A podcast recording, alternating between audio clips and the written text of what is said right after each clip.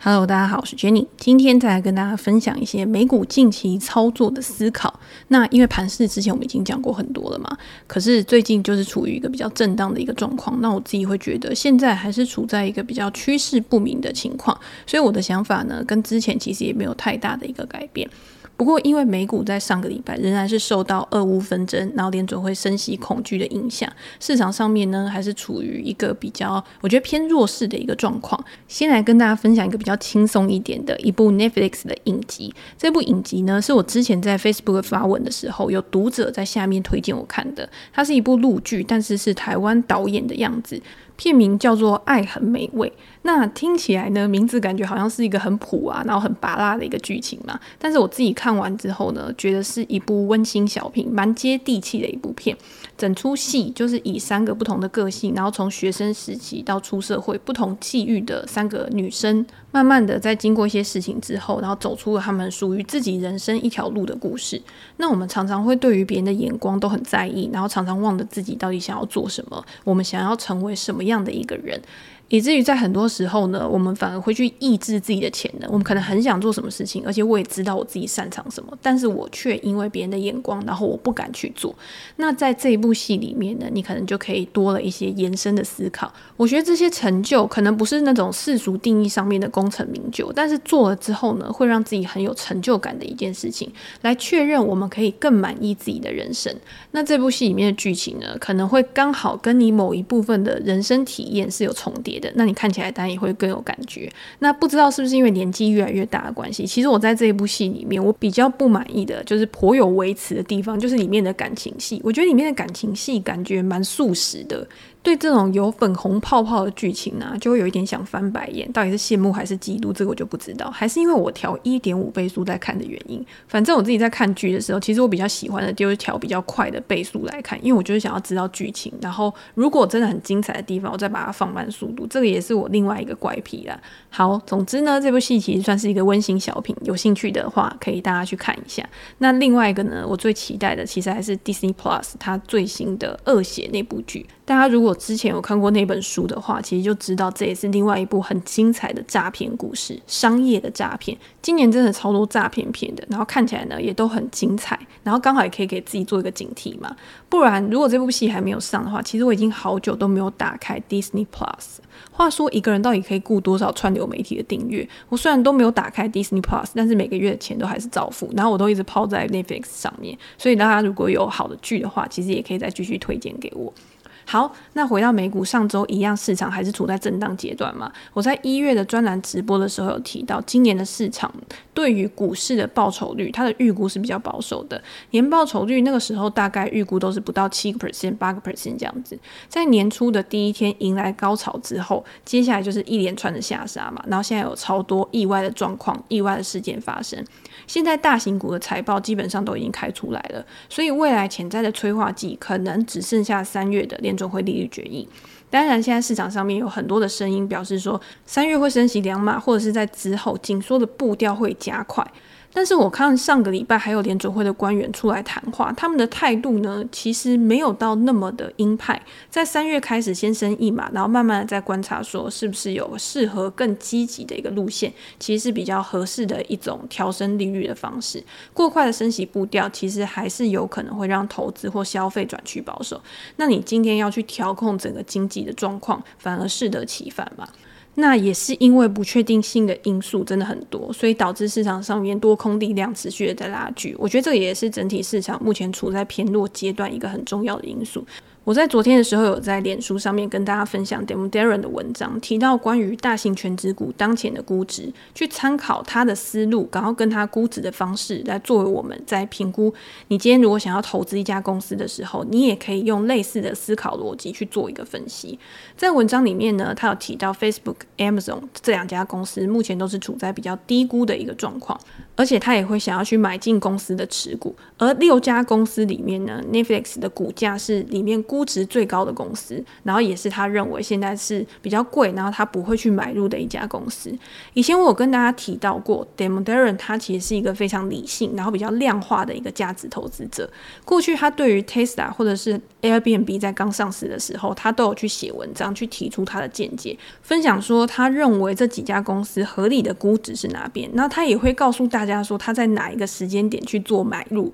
然后他在哪一个时间点去做卖出。大家会看到，其实它也不一定是买在最低点，那也不一定是卖在最高点，反正它就在上涨的中间过程当中，可能有几进几出。对他来说，他的核心原则就是在他认为股价被低估的时候买进，在他认为股价被高估的时候卖出。所以这个也让我们会知道说，今天一位价值投资者，任何一位投资者，他不一定一档股票就是一定要从头抱到尾，然后抱到老。或者是他一定要抄底抄在最低的位置，然后卖也一定要卖在最高点，基本上这是一个不可能的事情。但是他只要去掌握、拥有自己的投资原则，然后纪律的去进出市场，其实就可以赚到他应该要赚的钱。我觉得这个在操作指数，或者是你是一个被动的投资人，你可能会有不同的策略、不同的想法，你可能会觉得拉回你就可以去做一个布局，然后长期持有。不过，如果今天是价值投资人也好，今天是动能投资人也好。只要你是有做主动选股的这件事情，那你一定还是会面临到进出场的问题。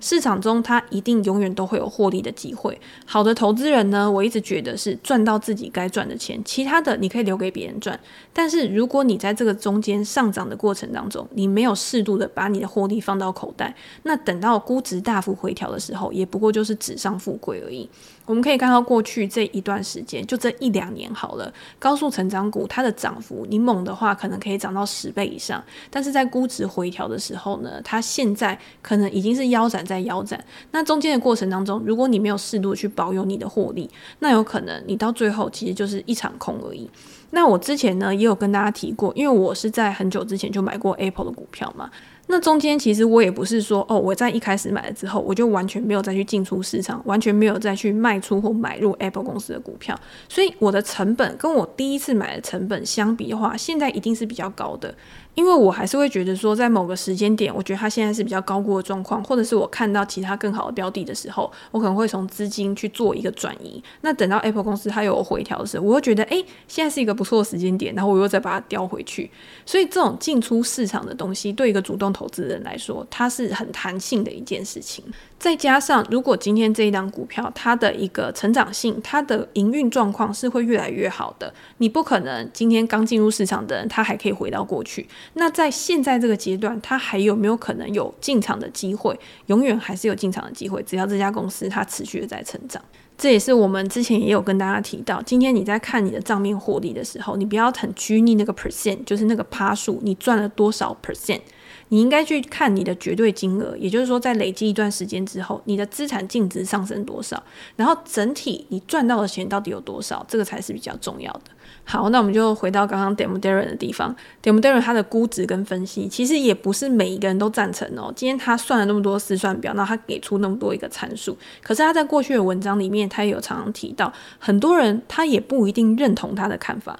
譬如说，之前 Tesla 他算是一个比较呃容易引起争辩的股票，因为一定很多人看空，然后很多人看多，很多人觉得它未来很有成长性。也许那个时候 Tesla 他还没有稳定获利的时候，大家觉得他买的是。一个空有梦想的公司而已。那我自己其实也不是脑粉，我也没有那种偶像崇拜的心态。我不觉得说 Damon Darren 讲出来就一定是圣经，一定是圣旨。在看完他的文章之后，其实只是帮助我去思考，我对一家公司，或者是我对这家公司的估值有没有跟他看法不一致的地方，或者是一样的地方，来做一些其他的研究，找到自己的盲点。所以也不是说看完文章之后，诶，Facebook 低估，Amazon 低估，然后你第二天就直接 all in 去买。我觉得这个是。你去看文章的时候，最不要做的一件事情。那在过去点 e m d e n 有说，你今天要对一家公司估值啊，你一定也是要先给公司讲一个故事。基本上，这个讲故事这件事情呢，就是在看你对公司的了解程度。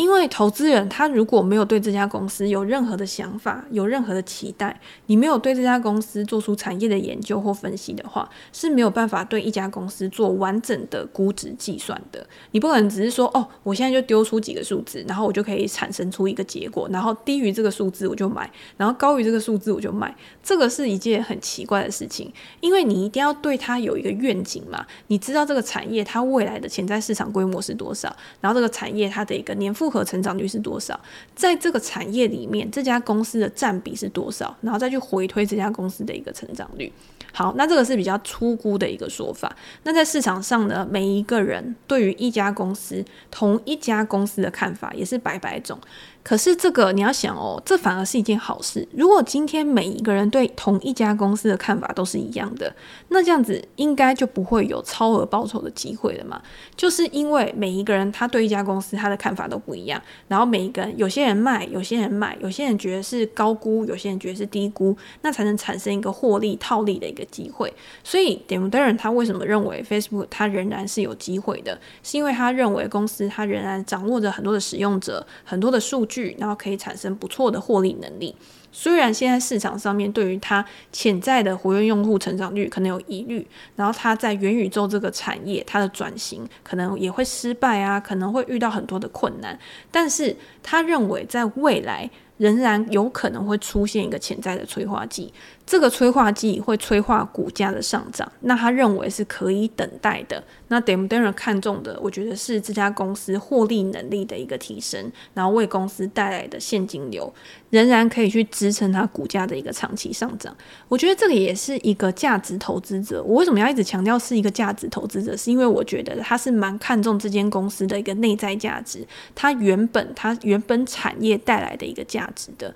那其次呢，就是成长性这个东西，成长性其实也要纳入到估值的一个计算里面嘛。可是就我自己的观察，就我自己的判断来讲，我觉得成长性的这个重要性，对于 d e m o d e r 来说，它是排在获利能力之后的，不是说不重要。只是这个成长性里面，它含有更多预期的成分。那对于获利能力的提升，也更具有不确定性。就是你没有办法去预测这个成长性未来会给公司带来多大的一个效益。像 Netflix 的股价，如果以当前的情况来看的话，用户人数的趋缓是一个问题嘛。然后你持续投入的内容成本，它也会越来越高。在未来获取客户的成本也会提高。所以在 Damon Durren 的眼睛里面。在他的一个想法里面，他可能就给这个部分未来的一个成长性、未来的一个获利能力、估值成长率给的比较低，也会导致他认为 Netflix 现在仍处在一个比较高估的状况。那市场上面有没有人跟他是抱持着不一样的看法的？其实有哦，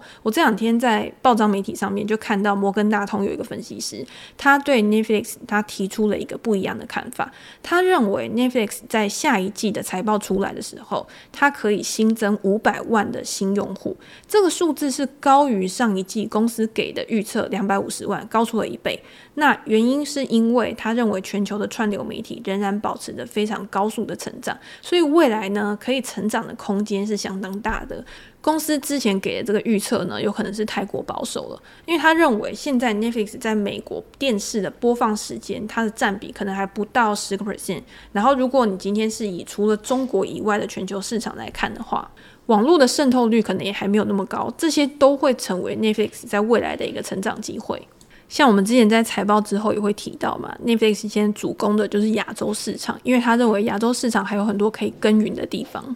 如果这些都走得还算顺利的话，再加上他去调整价格这个部分，在下一次财报里面，或许就可以给大家一个意外的惊喜。好，那刚好讲到 Netflix，顺便可以聊一下上周的 Roku 的财报表现。这个也是一个串流媒体的平台嘛。那在财报之后呢，跟其他的高成长股一样大崩溃，然后直接下跌了二十个 percent 以上，让原本已经很惨的股价呢，再度的雪上加霜。那 Roku 也是自疫情以来呢，因为需求的大幅飙升，然后股价大幅飙涨了四倍左右。但是在疫情之后呢，也是怎么上去就怎么下来。我们在之前有讲。因为疫情趋缓，市场也会对它未来成长率是不是可以持续下去有疑虑，导致股价的一个下跌。那在第四季的营收呢，仍然达到了八点六五亿美元，比去年同期还要成长了三十三个 percent，这个是不如市场预期的。其中平台的收入就是包括像订阅抽成跟广告费的部分，它还是成长了四十九个 percent，可是它在播放器的部分，它营收是衰退了九个 percent。硬体设备在这一次的财报里面，它是损失了四千五百九十万美元，相比于去年这个部分是获利的状况，那就是大幅度的一个衰退了。那平台的毛利率，也就是在广告啊抽成这个部分，它的毛利成长四十一个 percent，达到四点二六亿美元，其实是还不错的。每股盈余零点一七美元，也是优于市场的一个预期。好，那既然如此。真的有到需要下跌到二十 percent 以上这么大的一个幅度吗？如果你去看它的活跃账户，然后你去看它的活跃用户成长，其实也都是处于一个还不错的一个水准。那如果你去看它货币化，比如说我们在观察每位用户的平均收入上面，达到了四十一点零三个小时，也比去年同期还要成长了四十三个 percent。造成股价下跌最主要的原因，我觉得还是公司给的指引是比较保守的，然后不如市场上面的预期。公司认为在二零二二年产业仍然是受到供应链问题的影响，所以物流跟原物料成本上升，然后缺料的问题呢，又使得整体的电视销量可能还是会低于疫情之前的一个水准。那这个呢，是很多的零售商或者是广告商或者是其他的公司在今年都仍然提到的一个问题。半导体公司也是一样。嘛都说缺料问题可能会延续到二零二二年的年中或者是下半年的部分。那如果今天硬体设备它的成长不如预期的话，那在未来可能会影响到它客户的广告支出，可能也会比较保守，那也会进一步去影响活跃用户的一个成长。所以这个几个是环环相扣在里面的，然后导致市场上面对于 Roku 这家公司有更大的一个没信心，然后更大的一个不确定性。那这些是一个比较短期的因素嘛？因为供应链其实我觉得到最后一定是慢慢的会去缓解的，只是你不知道这个时间需要多久。以一个更长的趋势来看的话，Roku 的管理层其实没有那么的悲观。他认为说，现在的消费者他去转往串流影音的趋势仍然在持续当中。那这个过程当中就提供给 Roku 很大的一个成长机会，在产业的趋势转变跟货币化的趋势上，都还有很高度的一个发展性。它的一个渗透率其实是没有这么高的。这个部分，我在我这个礼拜的专栏直播跟专栏的文章里面，也有针对 Roku 的股价，然后跟长期前景去做了一个介绍。有兴趣的读者或者听众，可以再到我的专栏去看这个文章。好，所以现在总结刚刚 Netflix 或者是 Roku 这两家公司，它短空长多是短期股价去下跌的一个原因嘛？如果你去看公司的股价趋势，其实也可以去反过来印证市场对公司的看法。在预期未来紧缩的环境之下，资金朝向更有获利空间，然后营运更为稳定、现金流更充沛的公司上面，这个也是为什么大型股目前看起来估值仍然是比较合理，而且这些大型股也比较吸引投资人的另外一个因素。如果我们以通膨的角度来看，因为通膨除了利多金融股啊、原物料类股这些。另外，我觉得具有竞争优势，然后具有定价权的公司，也一样可以吸引到投资人，吸引到资金的一个青睐。像 Apple、微软这种大型股，你不管在竞争优势，或者是他们产业的涉足范围，他们现在等于是已经把触角延伸到各个产业里面。在资产负债表，然后在获利能力上面，其实也比其他公司来的更具有优势。我今天在发文的时候，我就有看到下面有读者提到，他说，如果今天像 Facebook、Amazon 这些公司都是处在一个合理价格，那就表示说，目前指数的位置应该也是在接近合理的估值附近。但是他会认为说，除非那种占比比重权重比较大的大型股都被低估，现在才是能入市的一个好的机会。那我会觉得，你今天要等到全部的估值都被低估，然后再去入市，其实有时候这种东西是很难预测的，而且你也不知道什么时候会发生这样的情况。我觉得一定有，但是这种情况其实呃，在二零二零年可能有发生，或者是在过去大幅回调的时候可能有发生。但是你今天要再等到一个崩盘，其实我觉得几率是比较低的。但是我也认同他的观念啦。那你如果去看 S M P 五百目前的一个估值的话，其实它现在本益比大概是二十倍左右，也是回到二零一八年左右的水准。那在现在开始，如果你是以一个比较长期的思考，或者是你看产业的一个趋势的话，慢慢开始分批的做布局，不要一次 all in，然后你慢慢的可能下跌几个 percent 之后，慢慢的去投入，我觉得是可以采用的一个策略，这样子。好，跟大家说这些，其实不是跟大家讲说现在就是一个好便宜、好棒棒的一个时机点，赶快去抄底。其实我一直以来，我一直觉得，我不管是在 Podcast 或者是在 Facebook 上面，我的文章我都一直不会告诉大家说抄底是一个必要的行为。我一直觉得投资人是可以比较滞后的嘛，就是你的行动是可以在别人的后面，不管今天是机构、大型投资人，甚至是你的朋友，我都觉得你不需要当第一个去抄底的人。那我们去看这些财报，去看这些评估的数字，去看这些估值，其实就是让这些数字让我们更冷静去看待当前的一个市场。但是对我来说，我觉得价格的变化就是价格才是一个最重要的超前指标，然后风险与报酬的衡量，也就是我们常常讲的风险报酬比，才是进出场的一个依据。这个是我自己的一个投资原则。那每一个人都有不同的投资原则。虽然说我常常在看 Damon Darren 的东西，但是我也不一定跟他是采用同样的一个策略。但是你还是可以去看别人到底他是用什么样的方式去思考的。那其实不管是在专栏或者是在直播里面，也有很多人会问我说，到底风险报酬比这个东西要怎么去衡量？到底风险是什么？其实风险也是有很多不同的定义嘛。我们之前有提过，应该是 Howard Marks 吧？他说风险是指你本金亏损、本金损失的一个风险。所以你怎么样去避免这样子的一个风险产生？你要怎么样去避免资金的一个大幅亏损？就是用越便宜的价格、越好的价格去买。那你就可以确保下跌的时候，你是可以去控制那个损失的。那 Damon Darren 呢，我有跟大家讲，你可以去看他近期的几篇文章，包括像通膨啊，或者是他也有写一篇风险的讨论。他说在讨论风险的时候，他都会把风险分成两个部分，一个是危险，一个是机会。也就是说，你在危险当中呢，去承担风险，然后你去抓住机会，才是在市场上面获利的一个关键。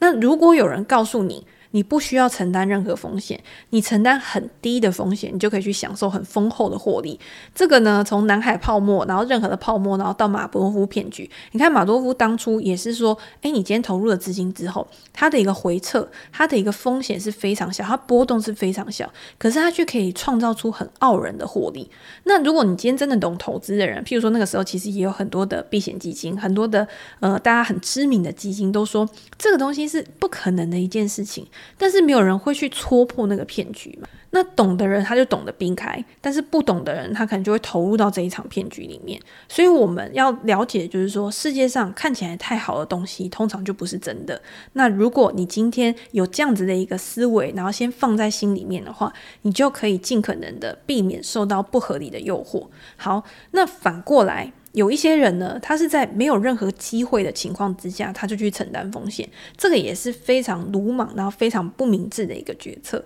你今天在投资领域上面，如果你不求回报，通常就是通往一个毁灭的道路。那这个我们之前提到一句话，就是如果你今天没有目标的人啊，就会变得贪婪。我觉得这两个是很类似的一个概念，因为你今天在没有思考，然后没有任何规划之下，你开始投资。我们就不知道你应该要配置哪些商品，你应该要打造什么样的投资组合，这个投资组合到底适不适合你？你有没有办法去承受这个风险承受度？在面对更高风险的一个投资上面，我们应该要有预期的心理准备，就是你应该要要求更高的回报，然后去补偿你所承受的一个风险嘛。所以照道理来说，高风险高报酬这句话就是这样来的。那当然，其实反过来有没有那种低风险高报酬的一个机会？之后我可以再跟大家分享一本书，然后这本书里面。呢，就是告诉你要怎么样去获取低风险高报酬的机会。其实大家好像想的就是说，诶，会不会又是一场骗局？它其实是用另外一种方式去呈现你要怎么样去买入一个更具有价值，然后更具有低估潜在获利的一个方法。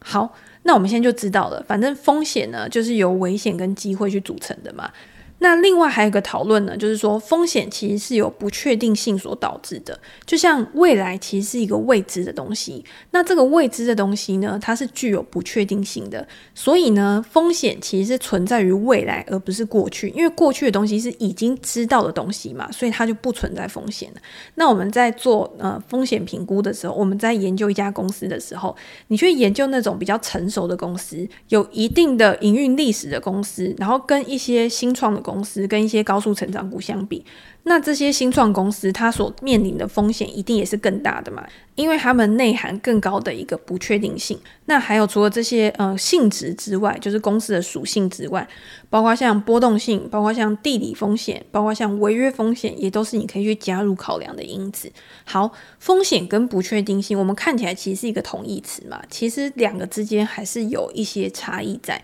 那这边我们就再把它切出来做讨论，不知道大家会不会觉得今天这一篇呢非常的绕口，就是风险、不确定性、危险、机会，感觉好像一直不断在绕口令的感觉。但是其实就是要告诉我们说，今天你在做投资的时候，其实就是有非常非常多要去注意的一个面向。好，通常我们认为的风险是指可以去量化的不确定性。也就是说，今天你可以用数字，然后你可以用公式，然后去算出来的东西。假设我们知道一颗骰子，它每一面的几率就是六分之一嘛，所以你今天就可以用这个几率，然后去计算一些风险，然后去计算你的报酬。那不确定性呢？跟风险不一样的地方就是，它是没有办法去量化的，它是没有办法去预测的，所以你不知道会发生什么结果。那今天不确定性就是你是没有办法去避免这个结果的东西。好，那之前我在我的专栏，就是我在我的网站，其实有一篇文章，就是在讲风险跟不确定性这个东西，投资人到底要面临哪一些风险。那那个时候呢，那篇文章里面就引用了一本书里面一句话，他说：“风险、不确定性跟利润。”这本书里面就有提到一句话，他说：“真正的获利机会只存在在真正的不确定性当中，也就是是一个没有办法预测的。如果今天想要成功，然后想要创新，那你就要去处理不确定性，你必须要去寻找不确定性，你才有办法得到这个获利成功的一个机会。好，可是我自己的看法是。”如果今天在商业领域中，如果你今天是创业啊这些东西，你去追求不确定性，我觉得是一个进步的关键。就像演化一样，是源自于随机性，太弱留强，然后创造出更优质的一个物种嘛。但是在投资领域，我觉得还是要更为理性一点，可以去管理这个投资组合的。所以你今天怎么样去管理风险，对于一般投资人而言，反而是更重要的一个课题。好，那我们在投资里面会遇到的风险，那一定就是大家常听到的什么系统风险啊、非系统风险啊。你系统风险就是。你今天虽然系统风险它是没有办法借由分散投资来消除的，譬如说像经济呀，或者是像这种自然灾害，比如说二零二零年这个问题，你今天不管你投资在什么东西上面，都是一样在大跌嘛。可是今天非系统性风险是可以借由分散风险去做一个消除的，去降低它对于你资产报酬的一个打击，这个就是一个很好去管理你风险的一个机会。那再也就是估值的风险，估值的风险其实我们之前也讲过很多了，你今天去。去做估值的时候，你可能会面临到你理解的不够完整，所以导致于你的估值其实是不准确的。如果你今天有掌握了新的资讯的话，你也应该要用这些新的资讯去调整你的一个估值模型。这个呢，就是估值不确定性的一个其中一个因素。那另外一个呢，就是经济的不确定性。也就是说，这个经济的不确定性，包括产业或者是经济因素，它对于你在估值的时候造成的影响。然后让你估值出来的这个结果呢，跟实际的状况有很大的差距，这个其实也是一个不确定性。那通常在估值的时候，一定会遇到这样子的一个状况。那你有没有备案？你有没有解决方案？你有没有其他的一个替代方案，可以去帮助你在这种意外状况发生的时候，可以很好去做一个反应？这个也是投资当中绝对不可能去缺少的经验。那当然，经验发生之后，你在未来就会变成你的智慧，然后你就知道怎么样去应对这样子的一个情况。好，那最后呢，就是上行风险跟下行风险。上行风险呢，就是价格上涨的时候可能会面临的阻力；那下行风险呢，就是价格持续下探的一个风险。它如果持续下跌，你应该要怎么办？那这个风险呢，除了用在基本面的评估上面，我觉得也可以去套用在技术面的一个评估上面。因为我们在看技术面的时候，我们也常会讲支撑跟压力这两个东西嘛，所以这个也是上行风险跟下行风险的一种。好，总结一下刚刚讲的这些投资人有可能最常面临到的风险，包括系统风险、非系统风险、估值风险的不确定性，然后再包括上行风险、下行风险这些东西。我们可以知道，就是说投资这件事情真的是。具有非常多元的风险，但是也是包含了很多的危险跟机会的活动。在面临到不同形式的风险的时候，我们应该要怎么样去应对？我们刚刚已经有说了，就是分散投资其实是一般投资人最好的一个选择。不管你今天是透过指数化的投资方式，或者是你把资金分配在负相关的资产上面，然后来平衡你的一个资产波动，这个就是一种方式嘛。那如果今天我们是主动选股的投资人的话，如果今天市场它是具有效率的，只是它不是一直都有效率，那我们也可以在这种还没有回到效率市场，然后还没有恢复到均衡的一个情况之下去找到获利的机会。然后把你的资金呢，去分散在这些呃被低估的公司上面，然后一样也可以去赚到你应得的一个获利，一样可以去赚到你的超额报酬。所以这个又呼应了我们一开始在讲估值啊，或者是你今天市场上面有哪一些股票是被低估的，然后跟你的看法一不一样？你今天你的看法跟其他的投资人是不是有出入？那中间呢，落差呢是要怎么样去被补足？